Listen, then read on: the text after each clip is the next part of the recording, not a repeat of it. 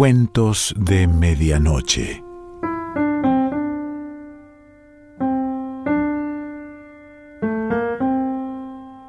El cuento de hoy se titula El arquero y pertenece a Luciano Lamberti.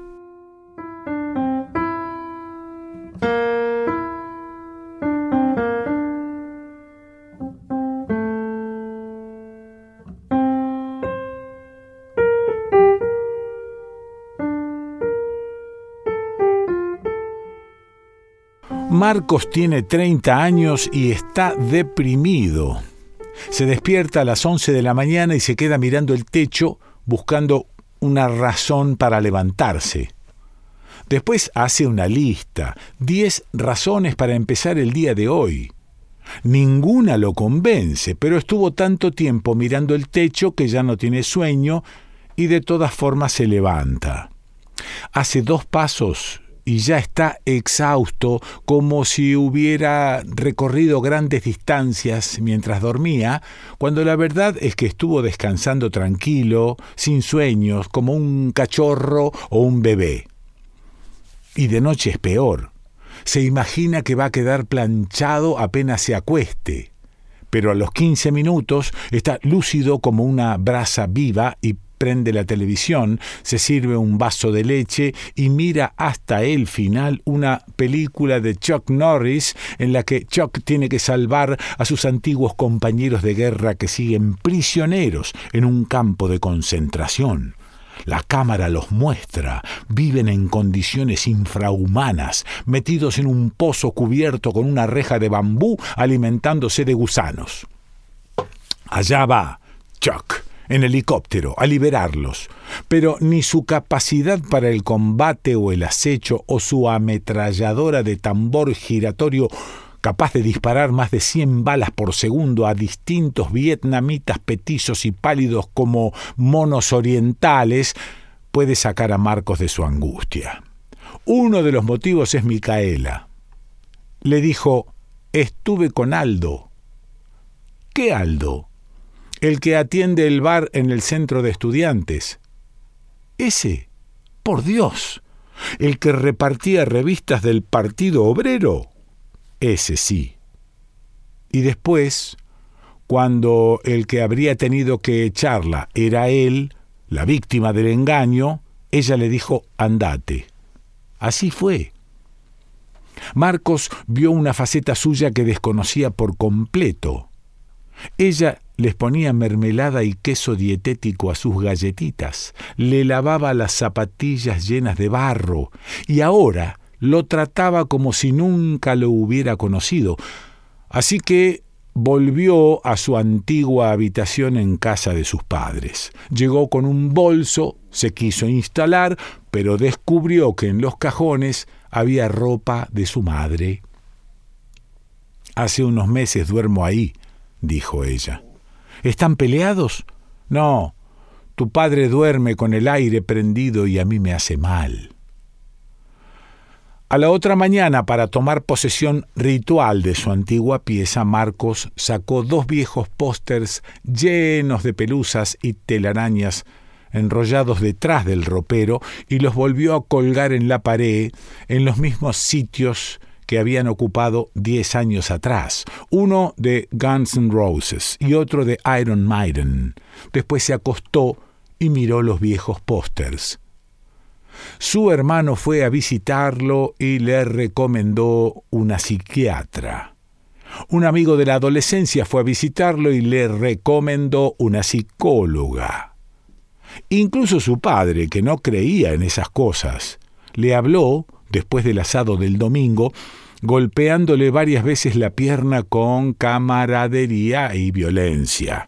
Hijo, estás grande, ya.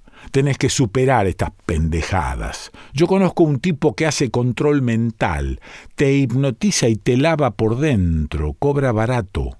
Marcos dijo, no, voy a salir solo, con mis piernas y mis brazos. Es como salir de un agujero. Soy un soldado en el pozo de un campo de concentración vietnamita. Me alimento de gusanos y mis ojos no vieron en décadas la luz del sol. Y una mañana Marcos se levanta a las ocho y media, se calza un par de zapatillas deportivas y sale a caminar. Elige una calle que se llama Juan de Garay y que bordea las vías. Va escuchando música en el MP3. PJ Harvey, Radiohead, es junio. Las viejas barren la vereda y con el montón de hojas secas prenden un fueguito. De las hojas sube un largo brazo de humo blanco.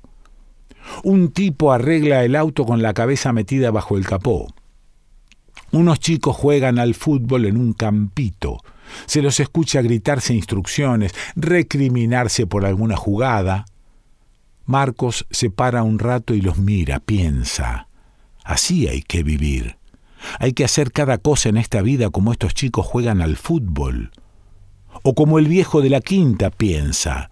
Su mamá lo manda a veces a comprar un atado de lechuga o unos tomates y Marcos golpea las manos al frente de la casa del viejo. Se escucha LB3 en algún lado y al rato se abre la puerta y el viejo sale con alpargatas y un mate lavado.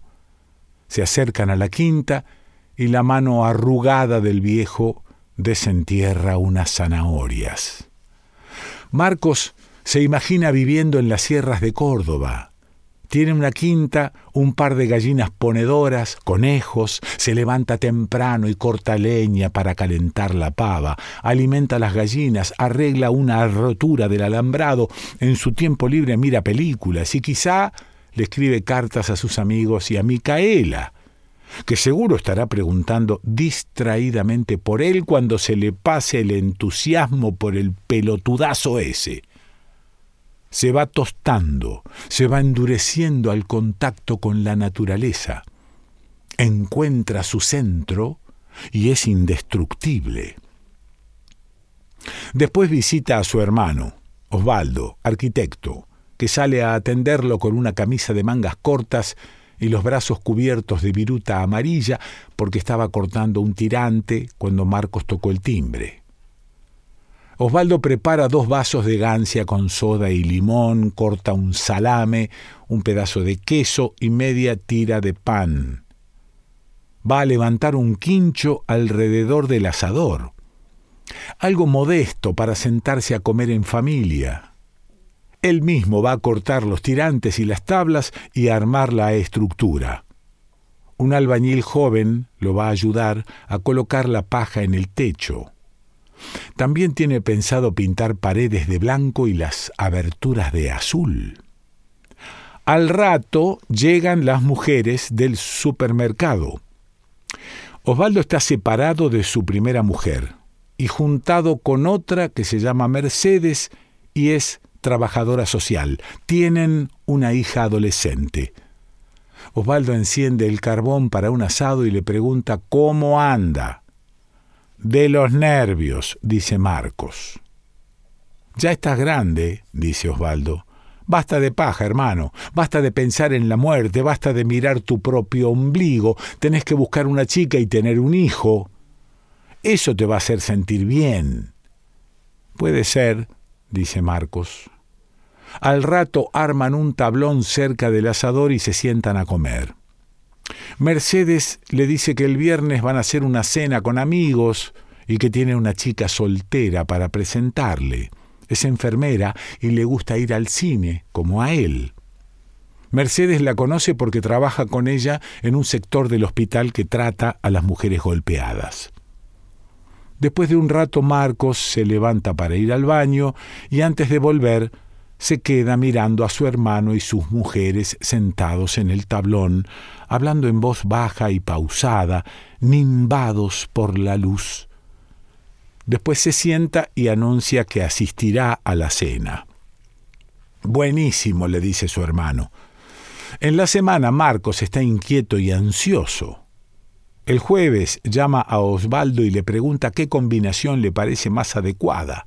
Jeans con camisa, pantalón de vestir con camisa, jeans con chomba, pantalón de vestir con chomba. La última, dice su hermano, evidentemente sin interés. El viernes, Marcos se afeita, se pone perfume y sale. En el trayecto compra una botella de tinto no muy cara. Cuando llega, la botella en la mano, se da cuenta de que es muy temprano y como no quiere ser el primero da una vuelta a la cuadra. Pasa por un kiosco y aunque ha dejado el cigarrillo hace años, se compra uno suelto y se lo fuma. Le tiemblan las piernas. Unos adolescentes toman cerveza sentados en el cordón y les silban o les chistan a las chicas que pasan.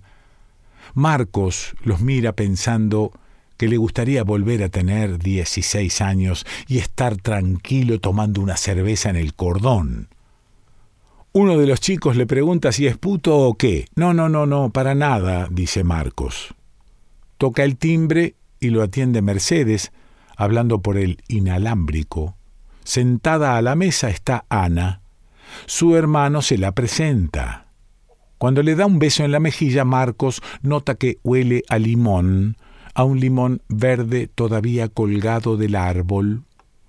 Casi inmediatamente llegan los Bartanian, docentes de secundaria y grandes saludadores a los gritos, y al rato Cepeda, antropólogo, docente universitario que está visitando a sus padres por las fiestas, un tipo alto, con una camisa militar de color verde, el pelo desordenado y una barba de tres días. Marcos se imagina todo el tiempo que le debe llevar despeinarse frente al espejo. Cepeda se sienta entre Marcos y Ana. Se vuelve hacia ella y le dice, En París conocí a Jodorowsky.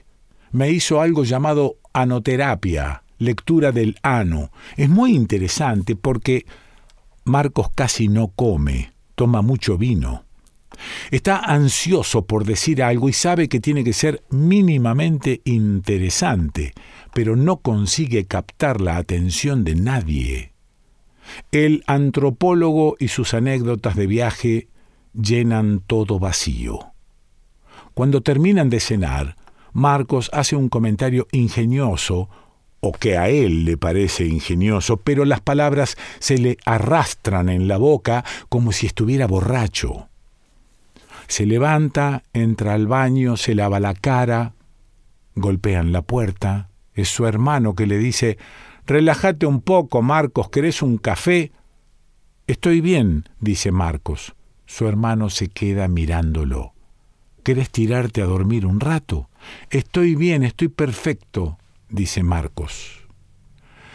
En la mesa se habla del aborto, de Bolivia, de Estados Unidos, del peronismo, por último, de las mujeres golpeadas. Mercedes cuenta que tiene por lo menos dos casos por semana y que en una ciudad chica eso no es poco. Es un problema estructural y a la vez histórico, dice Cepeda.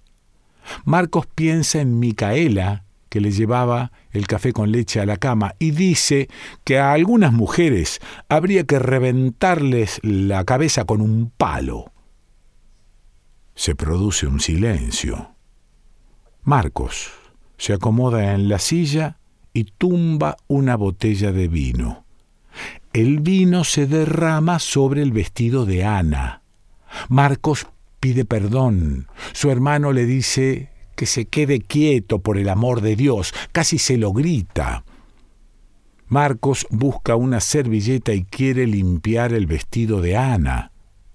Su cuñada le saca la servilleta, lo sienta y le dice, nene, portate bien. Bartagnan le dice, ¿estás borracho, amigo? Estoy bien, estoy perfecto, dice Marcos. Fin de la cena. Los Bartagnan se despiden con sus camperas en la mano. El antropólogo se ofrece a llevar a Ana. Osvaldo le pregunta si no puede acercar también a Marcos. Le hace el gesto de tomó demasiado, como si él no lo estuviera viendo. No hay problema, dice el antropólogo. Tiene una Land Rover lo suficientemente grande como para transportar a toda una tribu de patagones. Marcos va solo en el asiento trasero. El antropólogo maneja y Ana lo acompaña adelante. En el camino el antropólogo le pregunta qué está haciendo de su vida. Marco se queda pensando. Nada, dice después. El antropólogo lo mira por el espejo retrovisor. Llegan a su casa. Marcos se baja y saluda con la mano sonriendo mientras la camioneta se aleja. ¿Qué estoy haciendo? se pregunta. Después entra en su pieza con la luz apagada, se desviste y cuando va a acostarse extiende las manos en la oscuridad y toca un bulto caliente que se da vuelta en la cama y suspira. Su mamá está durmiendo ahí y Marcos se queda parado en calzoncillos sin saber qué hacer. Luciano Lamberti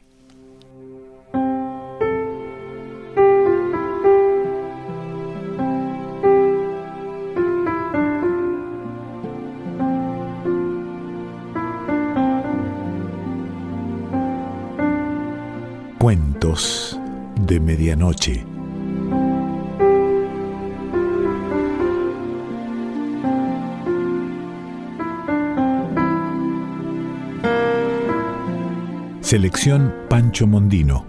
Idea y lectura Quique Pessoa.